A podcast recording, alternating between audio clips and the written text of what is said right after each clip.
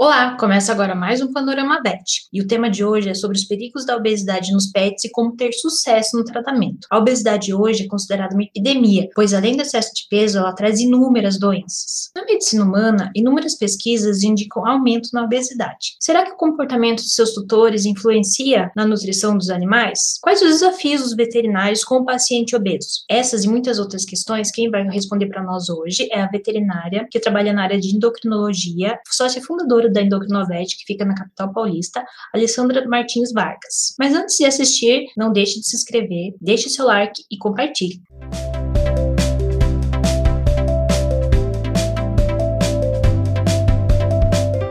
Olá, Alessandra, seja bem-vinda ao Panorama VET. Muito bem-vinda aqui, é um prazer enorme estar aqui com você. Obrigada, Mariana, pelo convite, obrigada, Alessandra, mais essa oportunidade. É, agradeço né, a toda a equipe do Panorama VET por essa oportunidade de falar de um assunto que é tão interessante que eu gosto tanto, né? É verdade. Então, para começar, Alessandra, se você puder contar um pouquinho para nós sobre a sua formação, né, sobre a sua experiência na área da, de endocrinologia e sobre a sua rotina na Endocrinovete hoje. Então, eu até gosto de falar um pouquinho da minha vida pessoal mesmo, né? Eu sou uma pessoa muito, eu falo muito teimosa, né?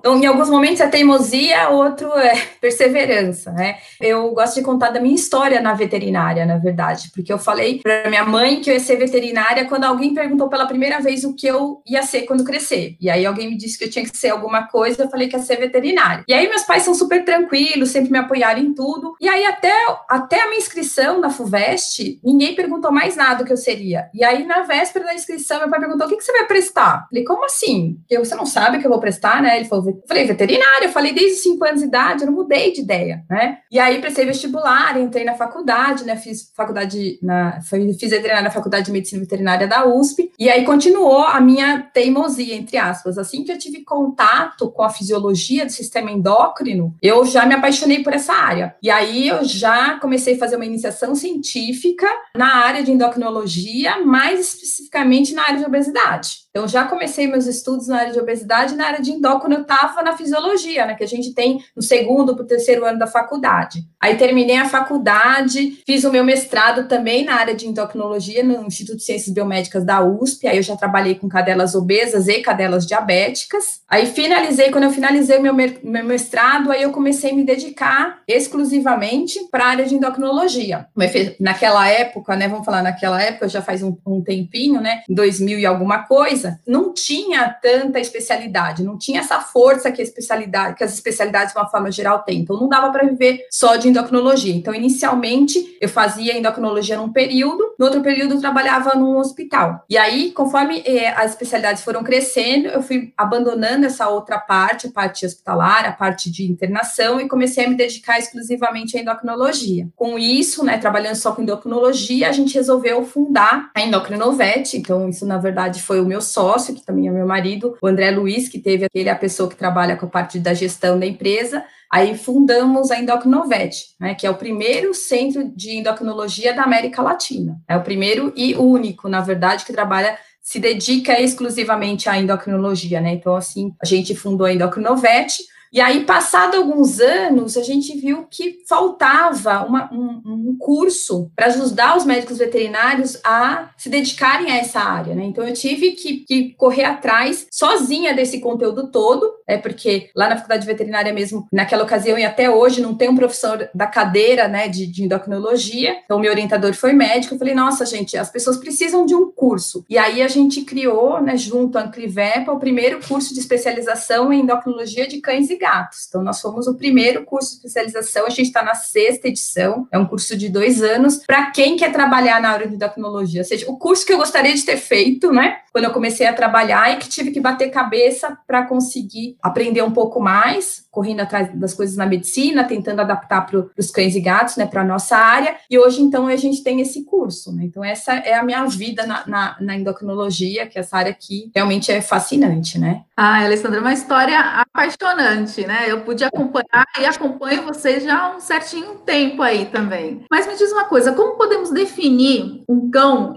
para entrar já nesse tema, né, da obesidade, né? Como pode é, é, definir um cão e um gato obeso ou sobrepeso? Quais as diferenças e como o veterinário pode fazer uma avaliação correta, uma avaliação mais precisa, completa nessa área? Existe na prática o que a gente pode fazer. Então, a gente considera que um cão está acima do peso quando ele está 10 a 15% acima do peso ideal, aí seria um sobrepeso. Aí, acima de 15% acima do peso ideal, a gente já começa a é, chamá-lo de obeso. Aí gente fala, ah, mas aí qual que é o peso ideal? Como é que a gente chega nisso? Então, essa informação é interessante, mas não é prática, né? E aí tem outras definições que fala quando o cão tem mais de 20 a 25% de gordura do seu peso corresponde à gordura. Também é uma definição que, assim, como é que eu vou saber na rotina se aquele cão tem 20 a 25%? Até tem algumas medidas morfométricas que você mede a cintura, a altura do, do jarrete, aquelas coisas todas, e faz um cálculo e aí aquilo estima, né? Mas isso você também não consegue aplicar nos bráquios cefálicos, né? Porque eles têm umas patas curtas, então fica desproporcional. E aí tem uma grande pesquisadora, La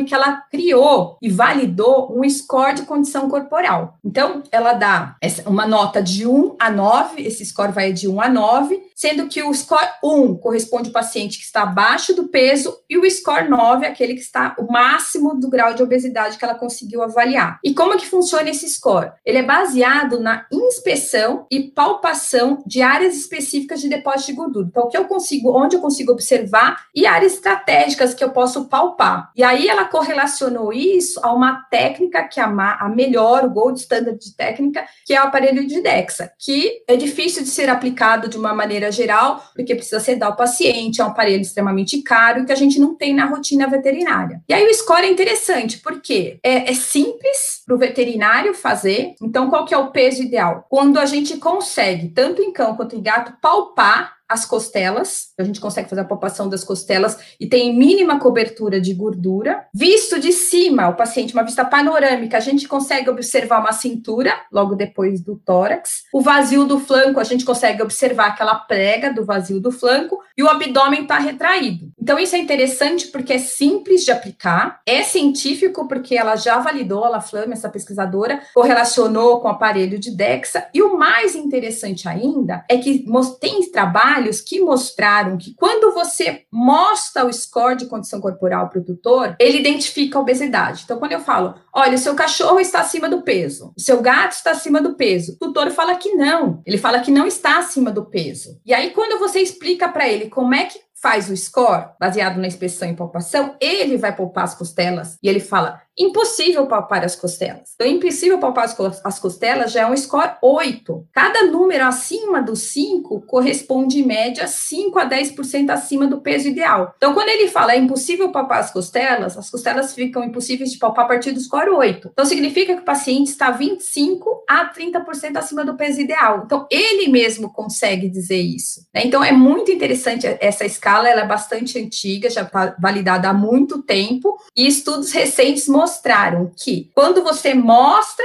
esse score, os clientes mesmo identificam a obesidade. Se você pergunta para ele, você acha que o seu cão, o seu gato está dentro do peso ideal? O que, que aconteceu quando perguntaram? Os tutores de cão gordinho falaram que o cão ou o gato estava com o peso ideal. E aqueles que estavam com o peso ideal, ele achou que estava abaixo do peso. Então, ele tem, o tutor tem uma dificuldade de identificar o score, né? Identificar o paciente está acima do peso. Então, esse score, ele é bem interessante, tanto para identificar, como é um conhecimento adquirido pelo tutor que ele vai aplicar para a vida toda, para manter o paciente saudável. Eu acho é bem simples e muito funcional, muito funcional mesmo esse score. E essa dificuldade do tutor entender, né, que você disse agora que ele enxerga de repente ou muito magro ou que não está acima do peso, quando o, o animal que está com sobrepeso, né, você vai no veterinário e fala, ah, está com sobrepeso, mas não está obeso. Então você imagina assim, ah, então está gordinho, então não deve ter risco nenhum. É, o sobrepeso ele também oferece os mesmos riscos que, o, que a obesidade oferece, é, as mesmas doenças, né, os mesmos riscos para esse paciente, porque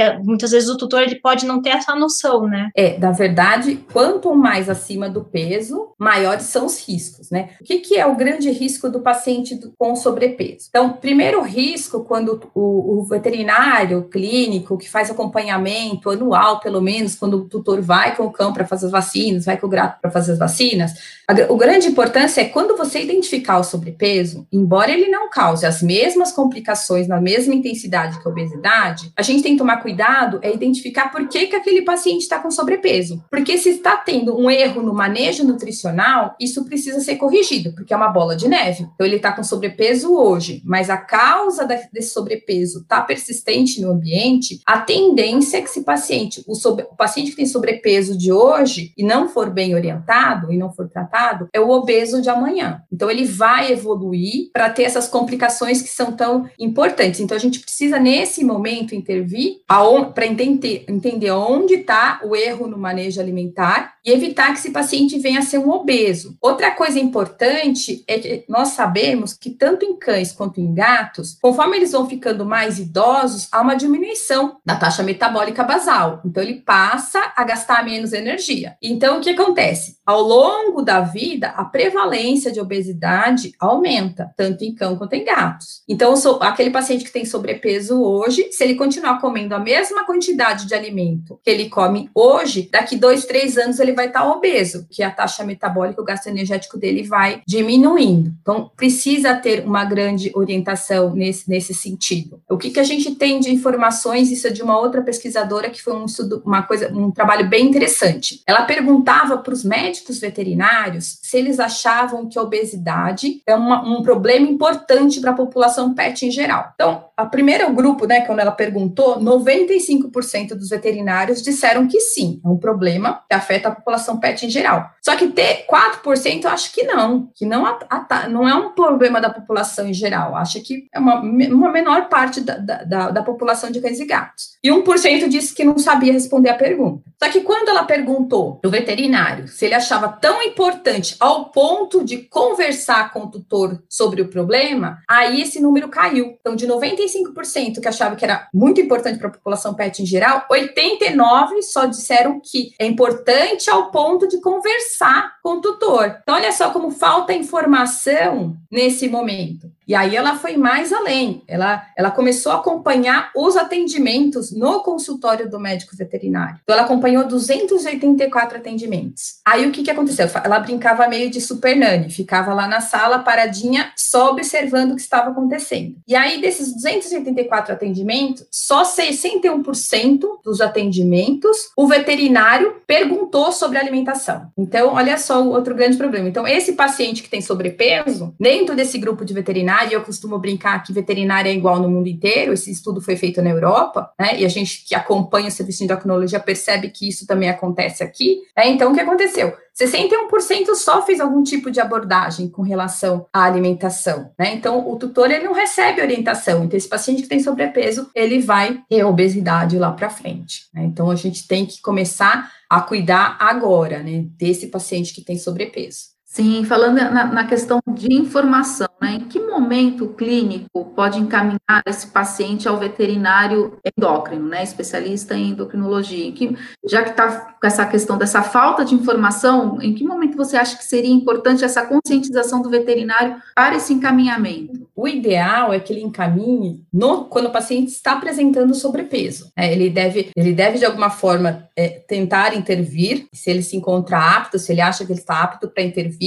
né? Ele deve, ele pode conduzir esse caso, não tem problema nenhum. Não havendo resultado nessa primeira intervenção e o paciente continue com sobrepeso, o ideal é que ele realmente encaminhe para o endocrinologista nessa fase. Por quê? Porque nessa fase eu posso intervir antes que as comorbidades estejam presentes. E quando eu atendo o paciente obeso já há algum tempo, alguns anos, muitas vezes, a maioria deles já vem com ganho de peso crescente, o que que acontece? Ele já tem comorbidades, já tem complicações da, da obesidade, né? E aí ele, e, e às vezes essas complicações reversíveis. Então eu consigo diminuir o peso do paciente, consigo atingir o score de condição corporal ideal, 5 na escala de 9, mas muitas complicações eu não vou conseguir reverter de, desse paciente. Então é bem complicado. Agora, uma coisa importante sempre é a informação e a formação do médico veterinário. Por isso que eu acho super legal a gente estar tá conversando sobre esse tema, porque assim, De acordo com a Zava, que foi no Brasil, inclusive, o quinto parâmetro vital é a avaliação nutricional. Então, a gente, a gente observa na rotina endocrinológica que essa avaliação nutricional, ela não tem sido feita da maneira que ela precisa ser feita. Aí, de novo, eu volto com a minha brincadeirinha, veterinária é igual no mundo todo. Aquele mesmo trabalho da Cindy Adams lá, que ela ficou feito super nani, olhando o que estava acontecendo dentro do consultório, daqueles 61% dos veterinários que perguntaram sobre alimentação, o que, que aconteceu? O que, que o, os tutores responderam? Eles responderam, 61% disse que o paciente comia só ração. Gente, quando a gente fala isso, ó, perguntou, o que, que seu cachorro come?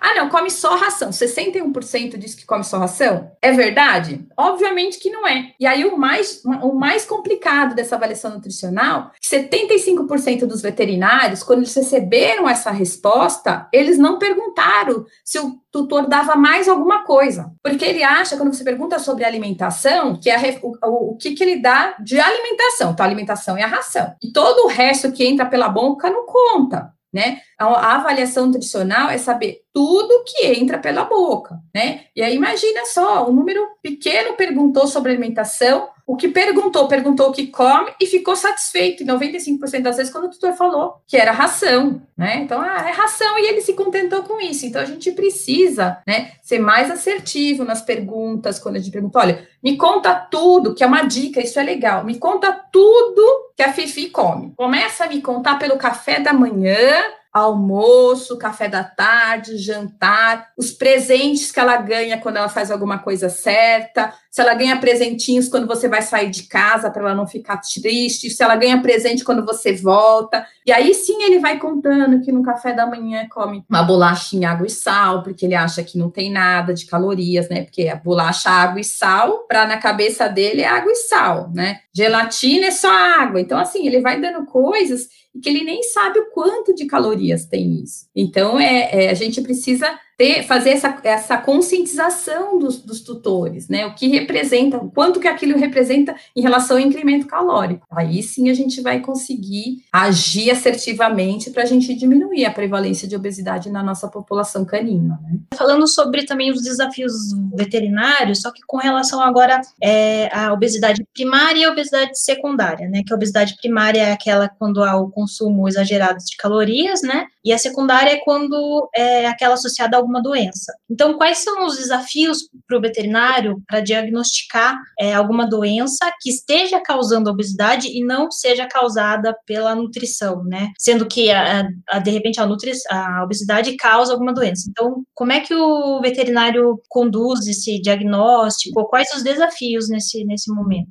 Na verdade, o grande, o, o grande desafio é a própria pergunta é isso mesmo, é tipo, como é que eu diferencio? Porque vem tudo num bololô, e é muito difícil porque, teoricamente, quem come muito é o obeso e quem não come muito tem as outras endocrinopatias que estão levando à obesidade. Só que até que ponto a gente, nós como veterinários, conseguimos extrair do tutor a verdade do que está acontecendo? Então, nós que trabalhamos com endocrinologia, nós somos treinados para fazer isso, né? Nós treinamos abordagens, diferentes abordagens, para conseguir a resposta, né? E aí a gente acaba testando os pacientes que realmente precisam. E aí tem um grande problema, porque os testes hormonais, eles têm a sua margem de falso positivo e falso negativo. E os testes hormonais, eles também são caros. Então a gente deve aplicar um teste hormonal num paciente quando tem grande indicativo dele ter uma endocrinopatia. E aí eu vejo muito, eu recebo muitos pacientes com milhões de testes hormonais. Então, o tutor já investiu muito dinheiro nisso. Ele já comprou a ideia que o paciente tem uma endocrinopatia. E ele vem para o endócrino esperando que o endócrino peça um teste para ele. E aí, a gente, na nossa consulta, sem fazer nenhum exame, fala: não, ele não tem endocrinopatia. Ele tem excesso de gestão alimentar. Né? Então, é um, um grande desafio conseguir separar o joio do trigo, testar quem realmente deve ser testado. E depois que ele passou por todo esse processo com o colega, que não lhe está na área de endocrinologia, que fez um monte de teste, vai ser bem difícil a gente trabalhar esse,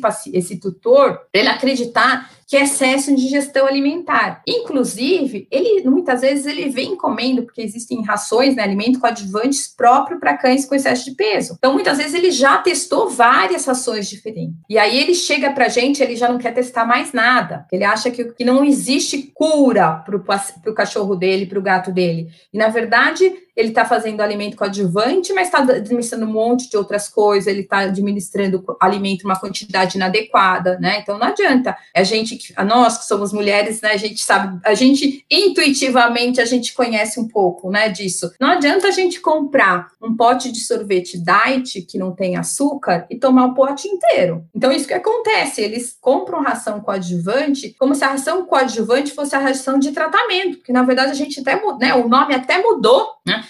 A, literatura até mudou, era ração terapêutica e agora é ração coadjuvante. O próprio nome diz, ele é auxiliar no tratamento, né? Então a gente tem que fazer adequado. E aí, quando ele chega para a gente, ele quer um teste de qualquer jeito. E aí existem consensos. Então, por exemplo, o hiperadrenocorticismo, que é uma das endocrinopatias que causa obesidade, a gente só deve testar o hiper, para hiperadrenocorticismo de acordo com o consenso de 2012, que é específico para diagnóstico, se o paciente tiver uma, pelo menos uma manifestação clínica do hiperadrenocorticismo, ou pelo menos uma alteração laboratorial. E dentro das, das manifestações clínicas não consta obesidade.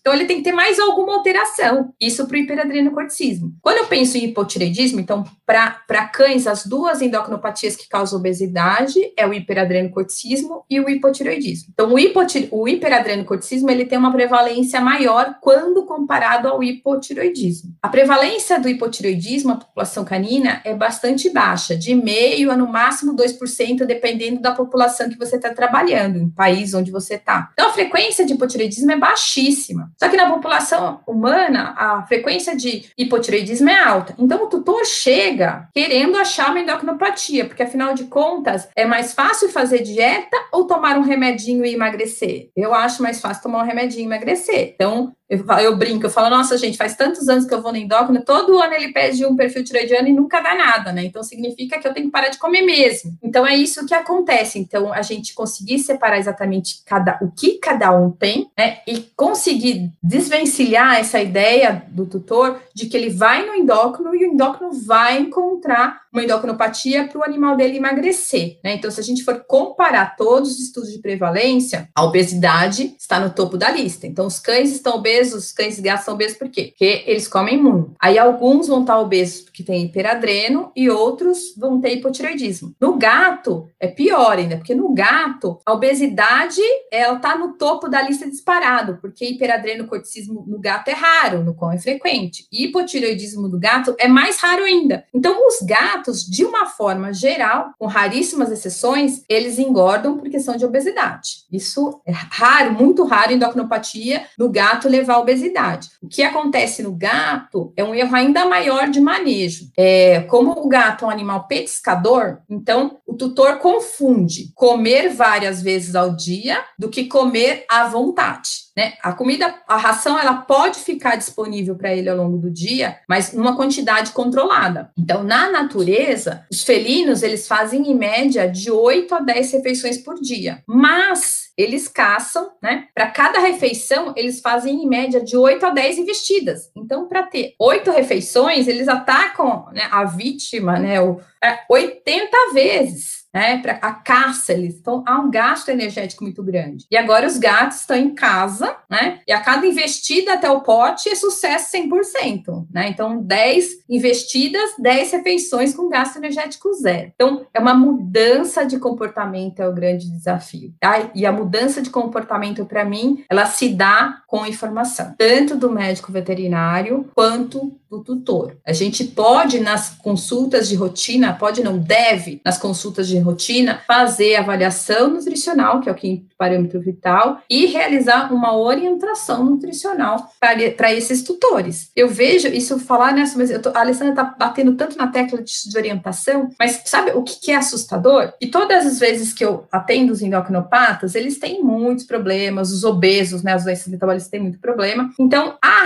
a alimentação é uma prescrição. Eu faço uma receita com o nome do alimento, o nome da ração que eu estou prescrevendo, fiz um cálculo para ver quanto que ele pode gerir em gramas, calculei as calorias, transformei em gramas e fiz uma receita para ele. Parece óbvio. Olha, vou te dizer, se eu fosse chutar um número, 75, 80% das vezes, quando eu falo, você vai administrar a ração X, fala o nome, o tutor fica desesperado, abre a bolsa, quer anotar num papel, quer anotar no celular. Como é que é mesmo o nome da ração? Quer dizer, ele nunca recebeu uma receita com o nome de uma ração. Então, ele nunca recebeu uma orientação nutricional, porque sempre a orientação nutricional ela tem que sair com uma prescrição. E não é uma listinha, eu costumo falar. Você põe 10 rações diferentes e ele vai até o pet shop ou a loja e o balconista vai orientar ele qual é o alimento, porque as rações elas têm densidade energética diferente, as quantidades são diferentes, né? Então a gente tem, ele tem que sair com uma prescrição. E isso não quer dizer que a gente está defendendo a empresa XYZ.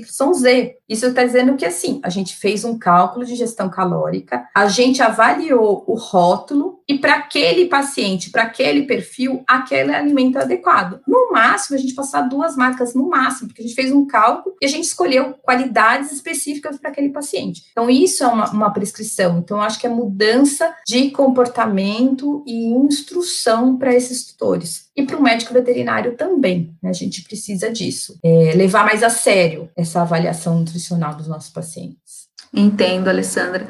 E além da, da, questão das endocrinopatias, né, e no caso do gato, né, o erro do manejo, existem outras doenças que acometem a obesidade? É, na verdade, as doenças endócrinas que podem levar à obesidade, no cão é o hiperadrenocorticismo e o hipotiroidismo, sendo que o hiperadreno é o mais, mais prevalente, o hipotiroidismo é raro. No gato, o hiperadreno, mas é raro, e o hipotiroidismo também é raro. A acromegalia também pode levar à, à obesidade obesidade no gato, mas também na nossa rotina não é muito frequente. O mais frequente são todas as complicações que a obesidade pode tra trazer para o paciente. E aí a lista é a lista é gigante. Eu acho que a gente vai conversar algum momento sobre isso, porque são muitas as complicações. Então, o, o paciente ele tem uma diminuição na qualidade de vida gritante e na expectativa de vida. E eu até costumo é, lançar um desafio quando esses pacientes chegam. Eu falo para a tutora, eu falo, olha, vamos fazer o seguinte, a senhora vai fazer um mês de dieta só, um mês mais nada. E a senhora vai voltar daqui 30 dias para me contar. Se a senhora achou que valeu a pena, a gente continua. Se a senhora achou que seu cachorro tá triste, a gente para por aqui, eu não vou mais insistir. Gente, é fantástico. Em 30 dias, a mudança de comportamento que esses pacientes apresentam. É lógico, em 30 dias, eles não vão perder uma quantidade grande de peso, porque a nossa meta para o cão é de meio a 2%. Tem gente que fala de 1 a 2%, mas independente disso, vamos dizer, de 1 a 2% do peso corpóreo por semana é a meta que, que o cão tem que perder, no máximo 2%. E o gato deve perder no máximo 1,5% por semana. Então, em um um mês, né? Então, pensando no paciente que tem que emagrecer 30%, 40% do peso, ele não vai chegar magro, né? Então, se ele tiver um bom resultado, talvez ele mude de score 9 para 8, talvez. Mas é, a qualidade, o que eles ganham de qualidade de vida, e eu costumo brincar com os tutores, é a mesma coisa que acontece com a gente. Pega um final de semana que a gente janta à noite pizza e no sábado come feijoada. Gente, no dia, a hora que você acaba de comer aquela pizza, ou a hora que você acaba de comer aquela feijoada, aquele prato de feijoada, a gente não brinca e fala fala na sequência, ai, ah, tô até triste de tanto que eu comi. Mas aí, quando a gente pega, fala assim, não, vamos fazer uma desintoxicação, né? Vamos comer uma saladinha, uma dieta mais leve. A gente se sente melhor, né? O prazer da comida é só momentâneo. Logo na sequência vem aquela tristeza. Então, é a mesma coisa. Depois de 30 dias fazendo essa desintoxicação, comendo extremamente, estritamente aquilo que ele precisa, o paciente volta se sentindo muito melhor. E os doutores falam, nossa, doutora, ele foi até brincar com um brinquedinho que fazia muito tempo que ele não pegava. Então ele pediu para sair, para passear. Antes ele se escondia quando eu mostrava a coleira. Então isso é visível e é rápido. Então eu só preciso é conseguir que ele faça dieta, porque são muitos tutores são re, extremamente resistentes, eles não querem fazer, mas aqueles que topam fazer a dieta, é, eles vão ver que tem resultado em 30 dias e aí sim eles conseguem seguir a dieta, né? Então é, é difícil às vezes, é, conseguir que eles entendam isso. Uma vez atendi uma senhora que ela me disse que era muito difícil fazer dieta porque, eu sei que a gente não pode fazer propaganda, mas eu falo assim, porque o cachorro dele adorava comer uma batata XYZ de um fast food, né? Todo mundo até sabe qual que é a batata famosa do fast food. Então, é, ela falou assim, nossa, doutora, ele ama comer a batata X lá. Falei, pelo amor de Deus, mas por que, que a senhora dá essa batata?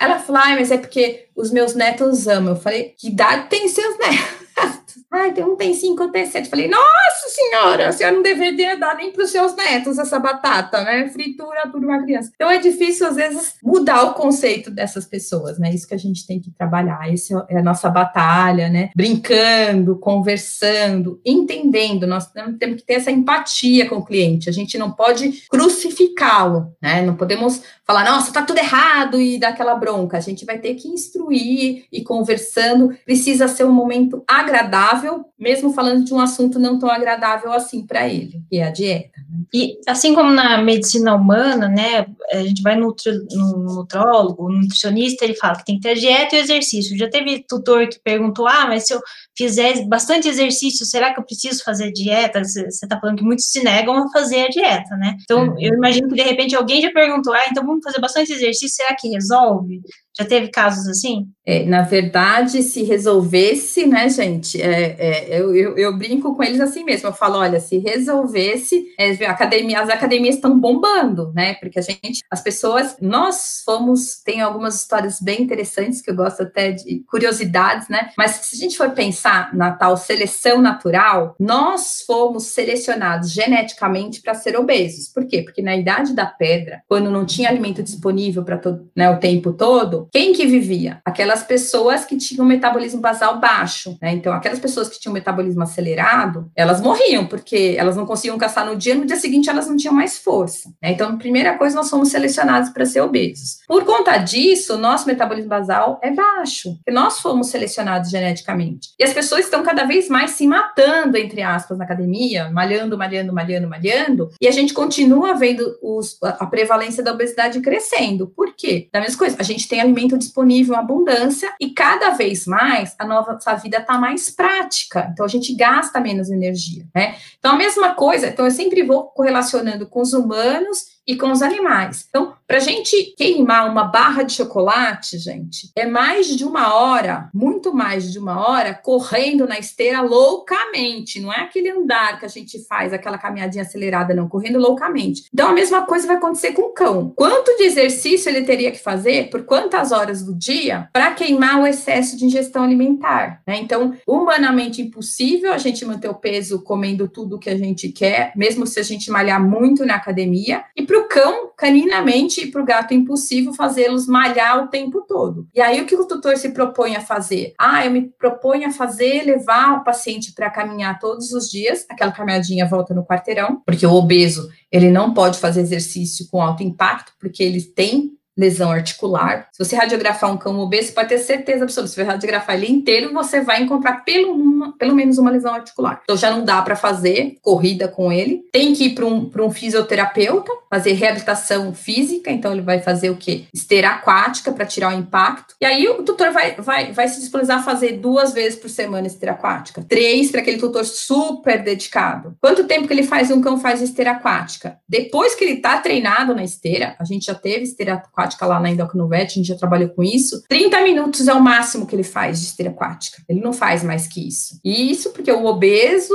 o paciente, quando começa a fazer os primeiros treinos, ele faz 5 minutos, 10 minutos. Então, ele não vai conseguir queimar isso tudo, a não ser que ele vá morar na fazenda, né? Tocar o gado. Esse cão vai fazer atividade suficiente para manter o score e comer o quanto ele quer. Cachorros que puxam trenó. Agora, o nosso pet, que boa parte do tempo fica no sofá com a gente assistindo TV, que dorme na cama com a gente a noite inteira, esse a gente não vai conseguir é usar só atividade física e liberar geral alimentação. A gente pode usar da mesma forma a atividade física como coadjuvante e sempre monitorada. Eu falo que o cão obeso ele não faz atividade física, ele faz reabilitação física. Né? Ele tem que se recuperar antes para poder sim depois fazer algum tipo de atividade, correr, né, nesse momento. E pode ser que ele nunca possa correr também, né? Porque lembra que eu falei para vocês, quando ele está em sobrepeso, eu consigo tratá-lo para evitar que ele chega na obesidade e tem muitas complicações. Mas as doenças articulares degenerativas, elas são irreversíveis. Elas podem estabilizar com relação ao quadro de dor, ter, tá, tá menos, é, provocar menos dor, desconforto para o paciente, mas ela existe. Então, toda vez que ele fizer um excesso de atividade com impacto, por exemplo, colocar um, um ex-obeso para correr que tinha uma doença articular, ele vai descompensar da parte ortopédica. Então, é um paciente que sempre vai precisar fazer uma reabilitação se ele tem algum tipo de lesão. Então, aí teria que ser uma esteira aquática aí, e se for fazer caminha, caminhada, depois que ele já tiver fortalecido a musculatura, né? Aí sim ele vai poder fazer longas caminhadas se ele não tiver nenhuma lesão importante. E quais as principais doenças que atingem os obesos? É problema no coração? É com certeza uma articulação? É, eu olho para aquele paciente que é bem obeso, eu, eu já sei, ah, o veterinário, né?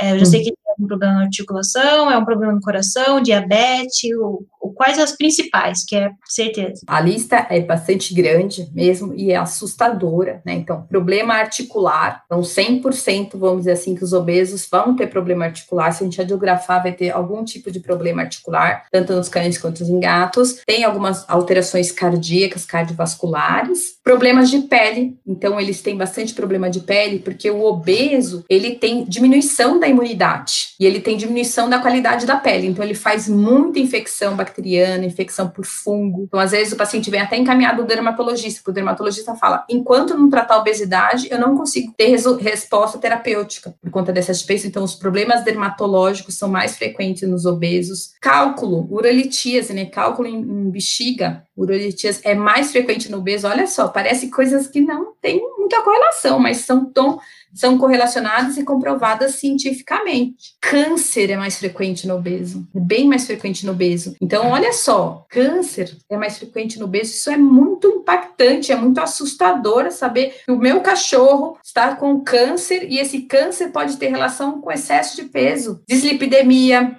aumento de colesterol e triglicérides, e esse aumento de colesterol e triglicérides pode levar a uma pancreatite. Eu tenho no gato, então no gato eu falo, o obeso de hoje é o diabético de amanhã. Né? No gato, a obesidade aumenta muito, multiplica muito a chance de a gente ter um diabetes no gato obeso. Né? Então, é muito frequente diabetes no gato. No cão, a obesidade, é, cientificamente falando, não conseguiu, a gente não conseguiu comprovar essa correlação entre obesidade e diabetes. Mas com tudo que a gente já tem, já é, já para mim já está de bom tamanho. Né? Câncer nas duas espécies, doenças hepáticas por conta de infiltração gordurosa, urolitias, doença articular. Então, assim, ele perde muito em qualidade de vida. O cão obeso tem um estudo que de, de longevidade, que foi publicado já há muitos anos, que demonstrou que os cães obesos viveram dois anos a menos que um cão com peso ideal. É muita coisa, dois anos a menos. Então, foi um estudo bem interessante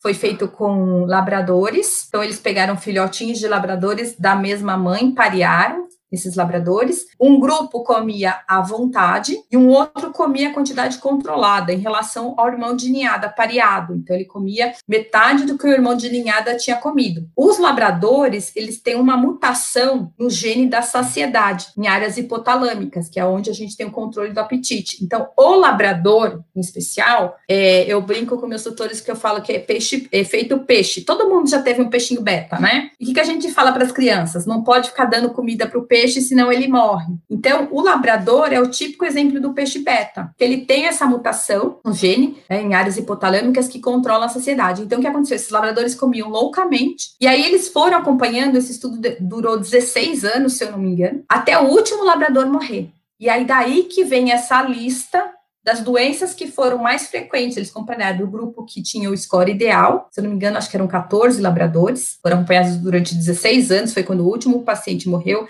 e aí eles viram que, em média, os, os obesos viveram dois anos a, a, menos, e saiu essa lista comprovando correlação entre obesidade, urolitíase, obesidade neoplasias, obesidade e problemas de pele. E quando você vai olhar esse estudo, tem foto dos labradores. Isso é impactante e eu mostro para os meus tutores. Eles fotografaram um dos labradores ao longo dos anos, com 2, 4, 6, 8, 10, 12 anos. Um labrador, que era do grupo magro, score ideal, score 5, e o labrador, que era score 7, 8, 9. E aí vão pareando os irmãos. E eu até uso isso como ferramenta com os meus tutores, porque eu falo assim: olha, esse daqui são irmãos que nasceram no mesmo dia, a fotinho deles ao longo dos anos. Qual labrador que você acha que está mais feliz? E aí a fisionomia é impressionante do, do labrador que estava acima do peso, é um olhar de tristeza. E ele tá bem mais velho, né? Ele tá envelhecido, ele tá todo branquinho em relação ao irmão de ninhada. Então os tutores falam: "Ah, esse aqui tá mais feliz" eu falo, aí eu tiro, né?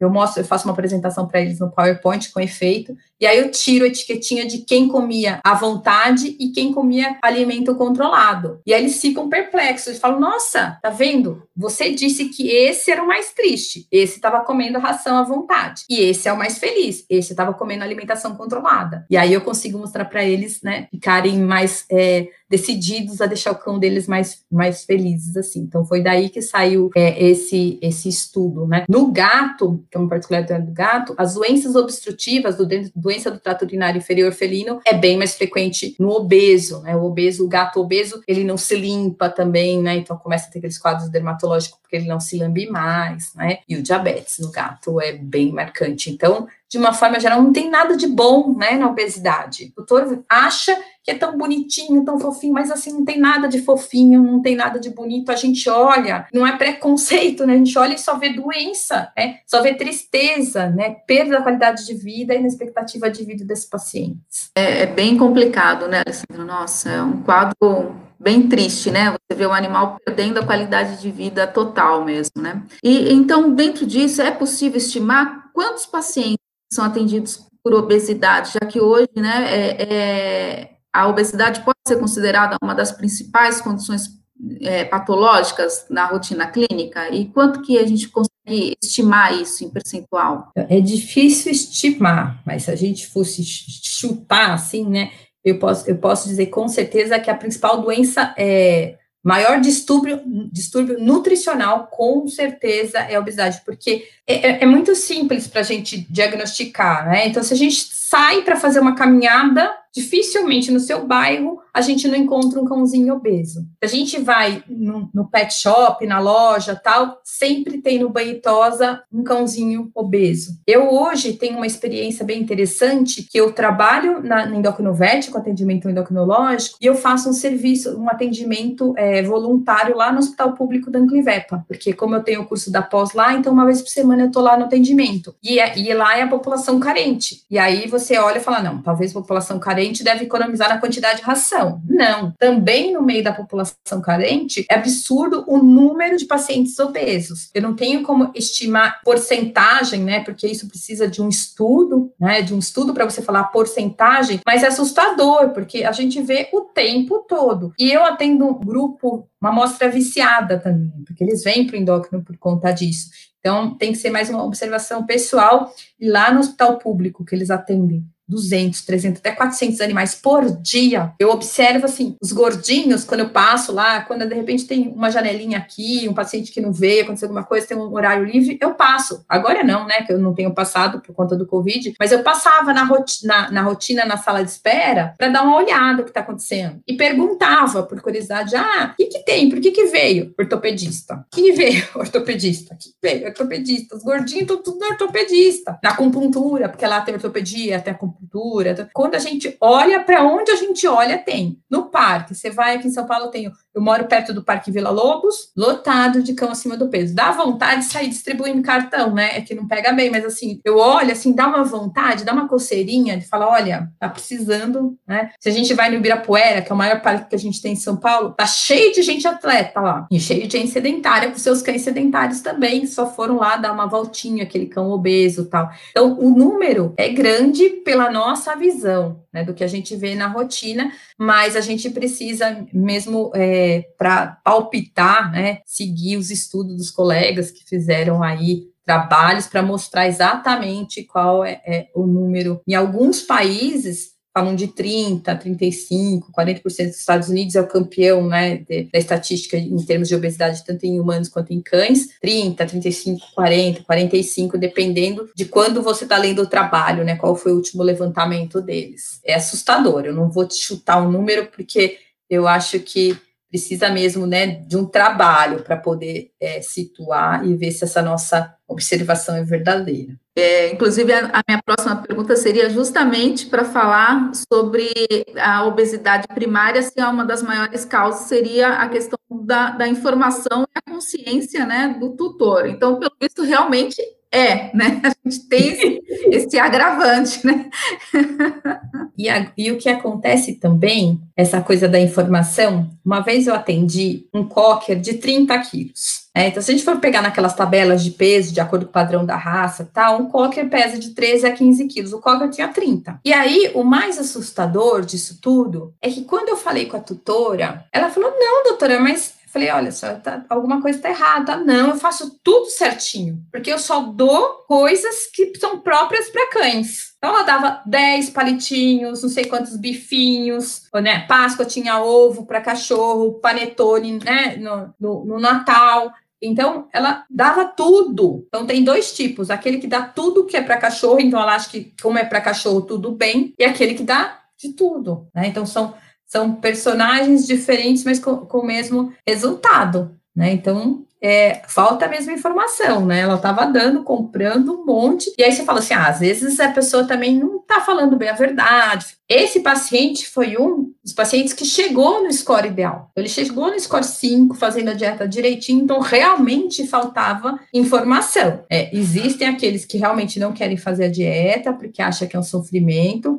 A gente vai trabalhando. Outra brincadeira que eu falo, tratamento da obesidade. Como é que a gente trata a obesidade? Remédio no ouvido do tutor. E qual que é o remédio? É informação. E a cada consulta a gente vai informar sobre as comorbidades, doenças. Olha, pode ser doença articular, pode ser excesso de colesterol e triglicéridos, pode ter problema de pele, pode ter pedra na, né, pedra na bexiga, como a gente fala para o cliente, neurolitíase, né, pode ter câncer. Ó, quando o paciente volta, ele está emagrecendo, eu falo, tá vendo? Seu cão ganhou dois, mais dois anos de vida. Olha como ele está feliz. A gente tem que, que, que estimular o tutor né, nesse sentido. E às vezes esse estímulo não é tão fácil. Em Dubai, em 2013, olha que interessante, a população estava tão obesa em Dubai que aconteceu? O governo fez uma campanha contra a obesidade em Dubai e ele dava 2 gramas de ouro para quem participasse da campanha e perdesse 2 quilos no mês. Então, você se inscrevia, você ia lá para uma pesagem oficial, e se você emagrecesse 2 quilos em um mês, você ganhava 2 gramas de ouro. E no final da campanha toda, ia ter os dois,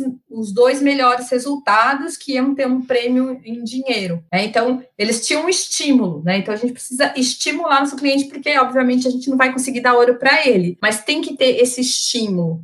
Né? E esse estímulo é o ganho na qualidade de vida do paciente. Ele tem que estar convencido que o paciente está ganhando qualidade de vida, que ele está feliz, porque ele não está triste. Né? E a gente tem recursos, a gente tem bastante material para ajudar esse tutor a, a, a, atingir a meta. Né? A cada consulta a gente vai é, adicionando ferramentas para ele lidar com, com, a, com, as dificuldades, né? Então, às vezes, ele fala, ai, doutora, mas tem pouco alimento, né? Ele come tão rápido, tal, ele, acabei de colocar alimento ali, ele já comeu super rápido, quando eu dei as costas, achei, parecia até que eu não tinha colocado a ração de tão rápido que ele comeu. Ah, então tá, vamos resolver isso, olha só, a gente tem esse material aqui, isso eu vou fazendo, trabalhando ele aos poucos. Então, o que que é esse, esse, esse material aqui? É um, um prato para fazer com que o paciente coma mais lentamente. Então, a gente tem, um menorzinho para raças pequenas e a gente tem um maiorzinho para o tal do labrador. Né? Então, é bem interessante aqui. E, ele, e esse prato, ele fica grudado no chão, ele tem umas ventosas. Então, não tem como o cão também sair correndo com o prato. E aí, o que, que acontece? O que, que é interessante? Tá vendo? Ele tem aqui uns tentáculos, vamos chamar assim,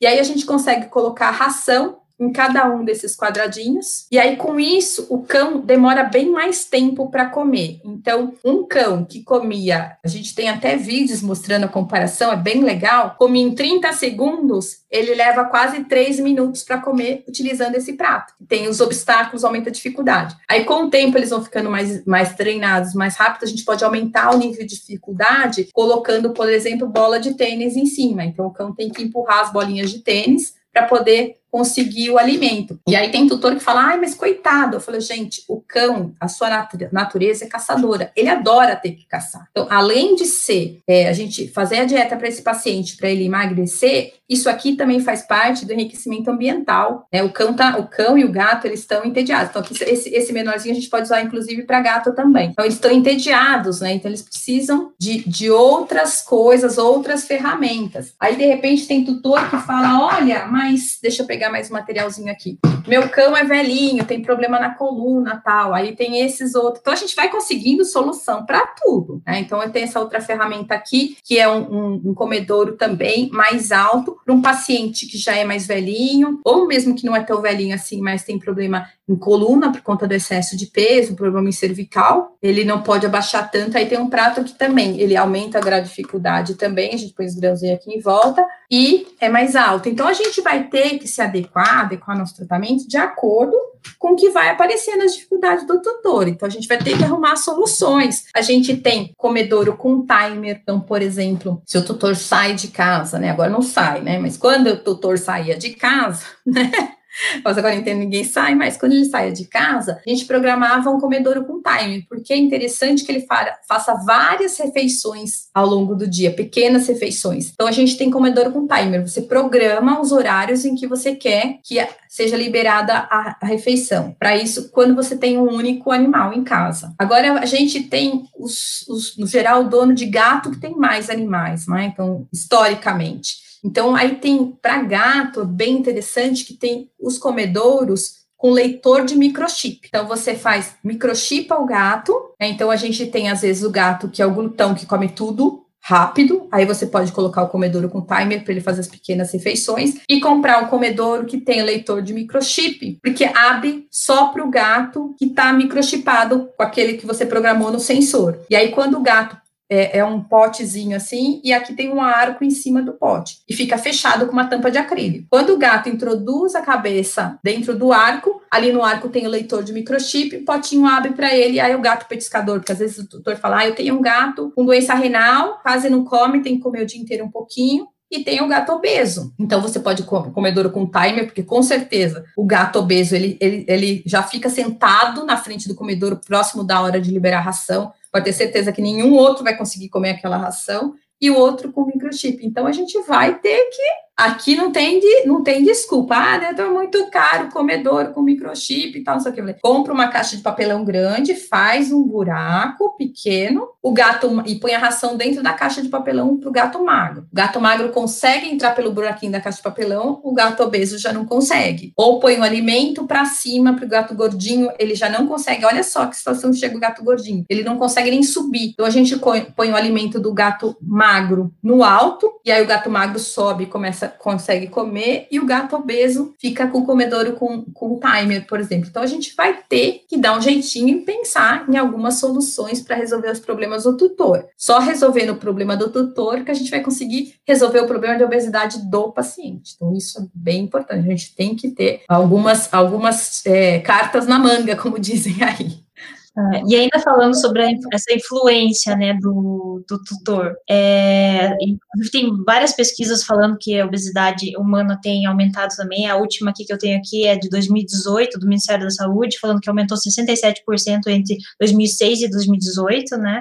Você acredita que, de repente, essa, esse hábito alimentar errado do humano faz com que os animais também tenham é, um, um, hábito errado, e aquela, aquela coisa, aquela questão assim, ah, tô aqui jantando, comendo uma pizza, ah, meu cachorro tá me olhando, daí eu fico com dó, dou um pedacinho, não aguento, né? Acho que você deve ouvir muito isso. E, e, outra questão também, eu queria saber se de repente agora, no momento da pandemia de restrição, será que vai ter um pós-gordinhos? Porque muita gente está em casa, de repente não ficava, porque os animais estavam sozinhos, só comiam naquele horário. Agora muita gente está em casa comendo e o animal também. Será que vai ter um pós-pandemia gordinhos? O que, que você acha sobre isso? Olha, as piadinhas no grupo do WhatsApp estão bombando com relação a isso, né, gente? Porque a gente está confinado e realmente a gente acaba comendo um pouco mais do que o habitual ou muito mais do que o habitual. E, e, a gente tem isso descrito na literatura, inclusive, que há uma grande correlação entre o perfil do tutor e o score de condição corporal do, do animal, tanto para cães quanto para gatos. Então, se isso realmente for verdadeiro, e eu acredito que será na pandemia, inclusive, porque as pessoas o que é pior, as pessoas não estão saindo com seus cães, diminuíram o número de passeios por conta do medo do Covid. Então, elas, as pessoas estão comendo mais, ficando mais tempo em casa, e eu costumo brincar que isso se chama tecoterapia, né? Um teco disso, um teco daquilo, né? Tem engraçado uma situação que a gente quando começa a fazer avaliação nutricional, come isso, come arroz, come feijão, come o que o cão come, tá tudo, né? Você pergunta pão, come bolacha, come. Ah, come o quê? Ah, tudo que eu estiver comendo, o cachorro come. Eu escrevi num prontuário uma vez tecoterapia, porque assim, a lista não acabava e ela falava mais, mais, a, e a criatividade da pessoa, de, do que ela podia dar pro cachorro era incrível. Eu escrevi tecoterapia, a, a, a estagiária veio me perguntar o que era. Eu falei, é isso mesmo que você está achando, cria uma palavra nova. Teco, não cabia mais no prontuário, naquela época a gente fazia no papel, né? De tanta coisa que ele comia, que a gente pôs tecoterapia. Então, eu acredito que talvez vai ter um estudo pré quarentena e pós-quarentena da prevalência de obesidade, tanto em pacientes humanos quanto nos animais. Então, é realmente é bastante perigoso o que está por vir aí e preocupante, né? O que está acontecendo com os nossos pacientes, com certeza. Eles estão ficando mais próximos da gente, né? Eu, eu observo isso pelo comportamento da minha gata. É, ela, o comportamento pedinte, a gente chama esse comportamento pedinte, aumentou demais, demais. Eu, ela come alimentação controlada, pesadinha e tal e o comportamento pedinte aumentou muito. É, toda hora que a gente está se alimentando, né, então antes a gente não almoçava em casa, a gente estava trabalhando, agora a gente tem almoçado em casa, sempre tem gente em casa, né? Então eu acho que a tendência é isso ter se agravado. Tomara que não seja por muito tempo, isso acho que até, sei lá, setembro talvez a gente esteja um pouquinho mais próximo da nossa rotina, porque com certeza isso deve estar tá impactando sim no peso dos animais. E agora vem um friozinho, né? Parece que aí é pior, que aí a gente come um pouco pouco mais já. E até interessante que tem um estudo de peso ao longo dos anos. Eu não lembro de que país foi esse estudo, mas é bem interessante que a população toda, é um estudo de população, ela aumenta o peso no inverno e depois ela volta para o peso basal no verão. Então, é, isso já acontece com a gente naturalmente. Agora, no mais friozinho e mais o confinamento, então acho que o pico vai ser um pouco mais elevado e isso sim deve refletir no nosso, no nosso paciente, né? Esse aumento de gestão alimentar. Aí a gente vai ter que cuidar no pós de todo mundo, né? De todas as espécies no, no pós-quarentena. Nem fale, viu? É um perigo essa quarentena. E falando na questão do, do sucesso no tratamento da obesidade, né? É, principalmente agora, né? Depois dessa, dessa pra, durante essa quarentena toda e pós-quarentena, você já deu umas dicas dos comedores, tem algumas dicas mais valiosas que são super curiosas, eu adorei. Tem algumas outras dicas tem, tem, que, tem que tudo. Então, assim, por exemplo, é, a Mariana me perguntou sobre exercício. Né? Então, é, a gente até consegue exercitar um pouquinho os cães e gatos em casa. Então, por exemplo, essa bonequinha que ela é bem interessante, a gente consegue colocar a ração aqui dentro, né? E aí o, o animal, tanto o cão quanto o gato, ele tem que caçar. Então, a gente pode pôr parte do alimento, vamos supor que a gente tenha calculado para um cachorro comer 100 gramas de ração. Então, a gente pode colocar ó, 20 gramas da ração na, na boneca e comprar várias bonequinhas e espalhar pela casa. Então, o animal tem que caçar. Isso é bem legal. Existem vários brinquedos, né? Hoje tem muitas empresas que têm esses brinquedos e eu tenho estimulado os tutores a brincar mais com seus animais.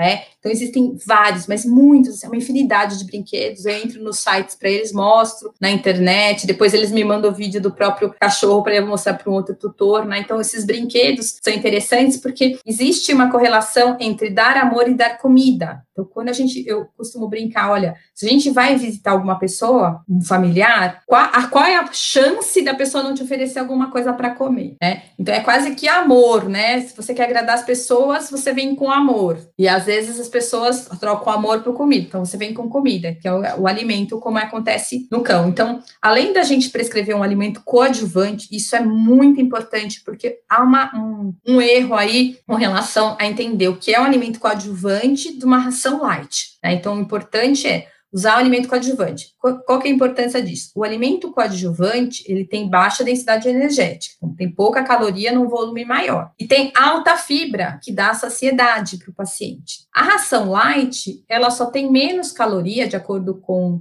com a legislação em relação ao alimento, é, o alimento daquela mesma marca, o comum da mesma marca. Então, não dá para a gente, primeira coisa, usar alimento light para fazer a dieta. Então, a gente vai ter que usar uma ração coadjuvante, que é baixa densidade energética, alta fibra enriquecida com vitaminas e sais minerais, porque o fabricante ele parte do pressuposto que o paciente vai se alimentar numa quantidade menor. Então isso é uma dica importante, ração coadjuvante. Aí, além de usar os pratos que dificultam a alimentação do paciente para ele comer mais lentamente, porque isso é bom para a cabeça do tutor. Você fala para ele, porque ele tudo faz comparação com a espécie humana. Olha, você viu que quem come mais lentamente dá mais saciedade, quem come rápido fica com mais fome e come mais? Então, vamos usar o prato. Aí outra coisa são os brinquedos. Então, esse aqui é bem interessante, que a gente vai ter que ficar pôr a patinha. Tem as bolas, olha, essas bolas também são bem interessantes para a gente brincar. Então, a gente dá presente. Emagreceu, vamos comprar um presente. Igual a gente faz, né? Quando a gente emagrece, a gente compra uma roupa para se sentir mais feliz. Então, para eles também, vamos dar presente. Ai, vamos ver o que, qual, qual brinquedo que a senhora vai comprar. E ela que compra ainda. Vamos ver o que tem de legal, né? Essa bola também é super legal, ó. A gente abre, põe a raçãozinha aqui dentro e fecha. E aqui tem um buraquinho, ele tem que rodar a bolinha para conseguir a ração. E eles amam brincar com isso. Eles adoram. Não é um alimento. E aí lembrar que os animais, eles de origem, eles são caçadores. Quando a gente prescreve o alimento, a gente prescreve a ração coadjuvante e a quantidade em gramas. E eu oriento o tutor, olha, você precisa pesar diariamente a ração. Você não pode usar copo medidor, né? Porque senão eles começam troca o copo para um copo maior, enche o copo, né? A marquinha era um raso, ele enche o copo, compacta, aperta, faz de tudo né? É, eu já fiz vigilante do peso e teve uma época que a gente usava a quantidade da mão. Né? A, por, a porção, qual a porção, tamanho da porção de arroz? Da, tamanho da sua mão fechada, né? O do peixe, a palma da mão. E a, e a orientadora falava assim: olha, mas não pode comer com a mão do próximo, né? A mão do marido que é maior, tem que comer com a sua. Né? Então, então é o copo não serve, tem que pesar. E aí eu peço que eles usem a balancinha de cozinha, porque geralmente as pessoas têm a balancinha digital de cozinha. Agora tem alguns tutores que, que acham que é muito complexo tem que ficar pesando muito. Aí eu falo, ah, é difícil, né? Eu, eu vou ajudando corda para eles, né? É muito difícil pesar, ah, é muito difícil, tem que pegar a balança, tá? Falar, ah, agora temos uma solução, senhora. Olha só, essa colherzinha com balança digital, ó. Dá para ver? Tem uma balancinha digital fantástica. Então agora a senhora enfia a colher no saco de ração, tem problema no pote. Só que é importante a dica, não pode ficar chacoalhando, né? Porque ela pesa automaticamente, quando a gente preenche a colher e já põe o peso, então tem que ficar com a a mãozinha paradinha, assim, na horizontal, e aí já vai aparecer aqui no sensor quantas gramas que tem naquela, naquela colherzinha. Então, essa é uma dica bem interessante, porque para eles, nossa, né, eles querem colocar obstáculo e a gente quer dar solução para não ter desculpa que vai fazer, fazer a dieta. Faz assim e outra coisa que às vezes a gente, uma, uma, uma, coisa que a gente pode, uma ferramenta que a gente pode utilizar, então a gente prescreve a ração na primeira avaliação, naquela quantidade XYZ, e quando o tutor volta e o paciente atingiu a meta, que é aquele, no caso do cão, de 1 a 2%, a gente pode, se a gente sentir que o tutor precisa, a gente pode liberar um ou outro petisco. O que, que a gente vai fazer? A gente tem que incluir isso na contabilidade ali das calorias. Então vamos supor que eu calculei que o paciente vai comer é, 150 quilocalorias por dia, energia que ele vai receber por dia. E aí a tutora faz muito, para ela é muito importante, faz assim,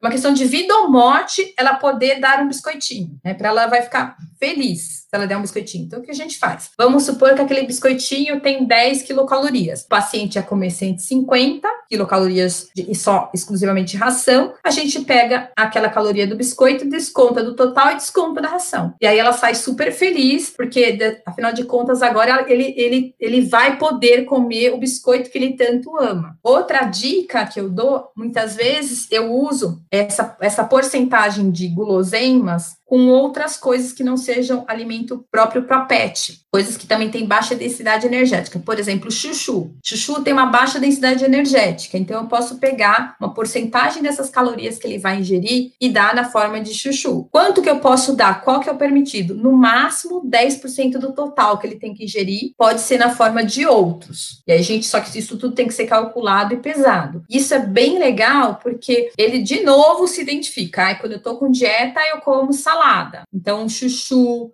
alface, brócolis, abobrinha.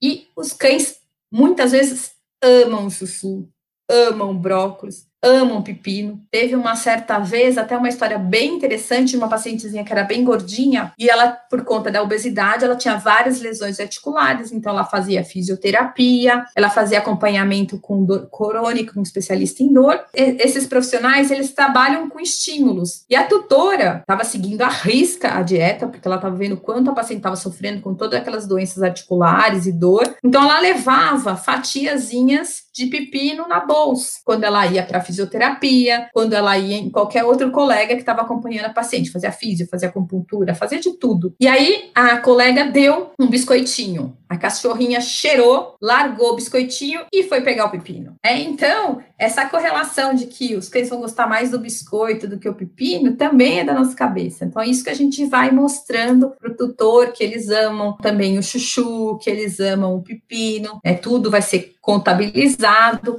Eu até dou exemplo para eles, eu falo o seguinte: no nosso orçamento, no orçamento da casa, o que pesa mais são as coisas grandes que a gente paga ou são os miudinhos que a gente vai gastando? Aí eles falam, os miudinhos que a gente não contabiliza é onde a gente gasta mais, né? Todo mundo que trabalha com economia sabe disso. Então eu falei, então, é esses pesam mais, né? Esses tequinhos de coisas que a senhora vai dando para o paciente. Né? Então, isso que conta. Então, essa, essa conversa, né? Essa, essa, exemplificar coisas palpáveis. Outra coisa que eu acho super interessante, quando a gente, às vezes, você pega um paciente pequeno e perdeu 200 gramas. E aí, 200 gramas é tão pouco quando a gente fala, pensando no número 200 gramas, para o tutor é muito pouco. Ele fala, nossa, minha gata passou fome, entre aspas, né? Porque a ideia dele é passou fome come o mês todo para perder 200 gramas. É, mas 200 gramas são 4% do peso dela. 4%. Pensa na senhora, né? Se a senhora pensa 100 quilos, perder 4%, a senhora perdeu 2,4 kg no mês. Então, essas correlações, sempre a gente tem que fazer correlações, fazer com que o, o tutor perceba onde que, né, o que, que ele pode fazer, e acima de tudo, tem que ter uma empatia por parte do veterinário para perceber qual é o tipo do cliente que ele está atendendo. Porque eu tenho que falar coisas que sejam importantes para aquele tutor. É entender o perfil das pessoas, se é uma pessoa mais visual, se é mais uma pessoa mais auditiva, né? Se é uma pessoa que conhece um pouco mais da medicina, se é uma pessoa que conhece um pouco menos, o que que para ela é importante, né? Então, às vezes, a gente tem que usar exemplos e falar, nossa, não faz o menor sentido, mas assim, de repente pensa bem se a gente já tem, sei lá, uma pessoa que é super um homem, que é super ligado em carro. Vamos falar assim, ó, o senhor queria andar com Fusca ou uma Ferrari, né? Aí todo mundo quer andar de Ferrari ao invés de andar num Fusquinha, um 64, né? Então, assim, hoje o senhor tem um Fusquinha, vamos transformar o seu Fusquinha em Ferrari. Então, essa empatia pelo tutor é o que vai funcionar, porque ninguém está disposto, né, a entrar num consultório para receber bronca e falar que tudo que você fez até agora com tanto amor tá errado. Então, essa é, eu acho que as ferramentas todas que a gente tem, os comedores com timer, com microchip, bolinhas, presentes, brinquedos, tem joguinhos para comer que você puxa a gavetinha, tem uma raçãozinha dentro, então, e, e, os joguinhos até são engraçados porque eles têm nomes de jogos que a gente conhece, né? Então tem ludo, tem xadrez, tem dama. Então isso tudo vai ajudar a gente a ter um, bom resultado. Tem muita ferramenta para a gente usar aí, para a gente lidar com essa doença que é realmente muito grave, né? Então a obesidade é uma doença. Essa é a frase que eu acho que fecha, né? A, a obesidade é uma doença e é uma doença grave. Então tem que ser levada a sério. né? precisa ser tratada. É verdade, Alessandra. Realmente a gente tem que levar muito a sério e fazer e com todas essas dicas, né, que você deu maravilhosas, fazer esse sentido, né, para o tutor, é, esse tratamento da obesidade conscientizando ele, é, orientando, é, é, o que realmente a gente tem que buscar mesmo dentro da clínica, né? Foi uma delícia estar com você, maravilhoso, dicas fantásticas, né? Tô saindo daqui até entusiasmada para fazer uma dieta aí. Muito bom mesmo.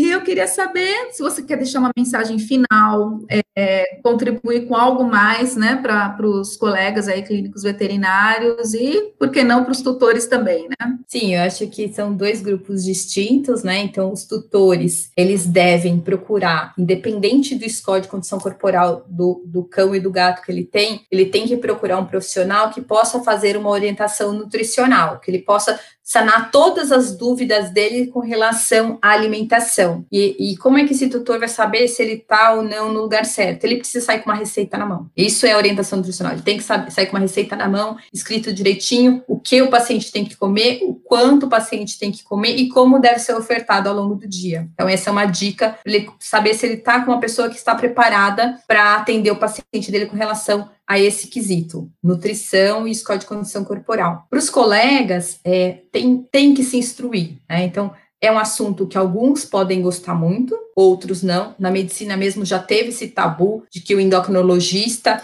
é aquela pessoa que cuida, cuida dos gordinhos e que, nos, que os gordinhos nada mais são que pessoas, é, tipo, ah, pessoas sem noção que tá comendo, né? Tipo, ele não é a pessoa que não tem vergonha, tem que ter vergonha na cara e fazer a dieta. Hoje na medicina já se sabe muito bem que não, isso não é verdade. Nós passamos por um processo de seleção natural para a obesidade. Então, o tratamento é a informação. Né? Então, o colega médico veterinário ele precisa gostar desse assunto. Porque se ele não gosta desse assunto, porque existem pessoas que não gostam, né, desse assunto, eu posso não gostar de determinados assuntos e gosto de outros, então se ele não gosta do assunto, para ele encaminhar para uma pessoa que está preparada para cuidar desses pacientes, no caso, o, o, o, veterinário especializado em endocrinologia é uma pessoa que está preparada para atender esses pacientes, tá, porque a gente vai pesquisar as endocrinopatias, se for necessário, vai fazer orientação nutricional. Aquela pessoa, o médico, o colega médico veterinário que gosta do assunto, mas que ainda não se vê apto né, para trabalhar com esse assunto. Tem cursos, né? A gente lá na Endocrinovet, a gente tem vários cursos de, de endocrinologia, ainda mais nesse momento de quarentena, a gente está com uma plataforma também por conta dos cursos. A semana que vem, inclusive, a gente tem um curso, mas o ano todo a gente tem curso para poder ajudá-lo nesse processo, porque a gente precisa se preparar, porque é uma doença como qualquer outra, né? Então a gente tem esses cursos para quem trabalha com clínica, tem curso de pós-graduação, como eu falei para vocês na Clivep, a gente tem esse curso de pós, para quem quer trabalhar exclusivamente com endocrinologia. Então, a gente precisa é, se informar, a gente precisa estudar, a gente precisa conhecer todas as ferramentas que a gente tem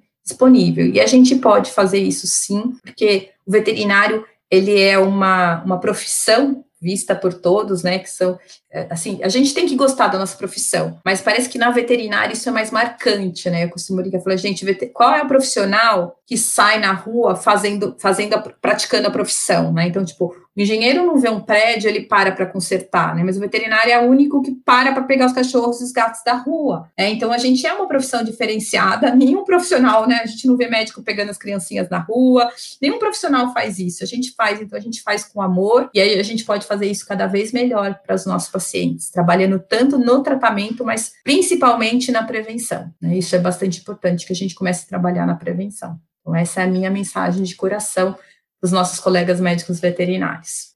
Nós é que agradecemos de coração pela sua participação, a toda a equipe Endocrinovete também, que nos ajudou, ao André. Foi um prazer enorme ter você aqui nessa entrevista do Panorama VET. legal, adorei também conversar com vocês, meninas. Estava com saudades, né? Ai, é, muito, muito mesmo. Muito obrigada, Alessandra. Foi ótimo, também achei ótimo, né? A gente acha que vai ouvir só questões técnicas de endócrino e a gente vem com uma quantidade assim de, de informações relacionadas à orientação, a, inclusive à emoção, né?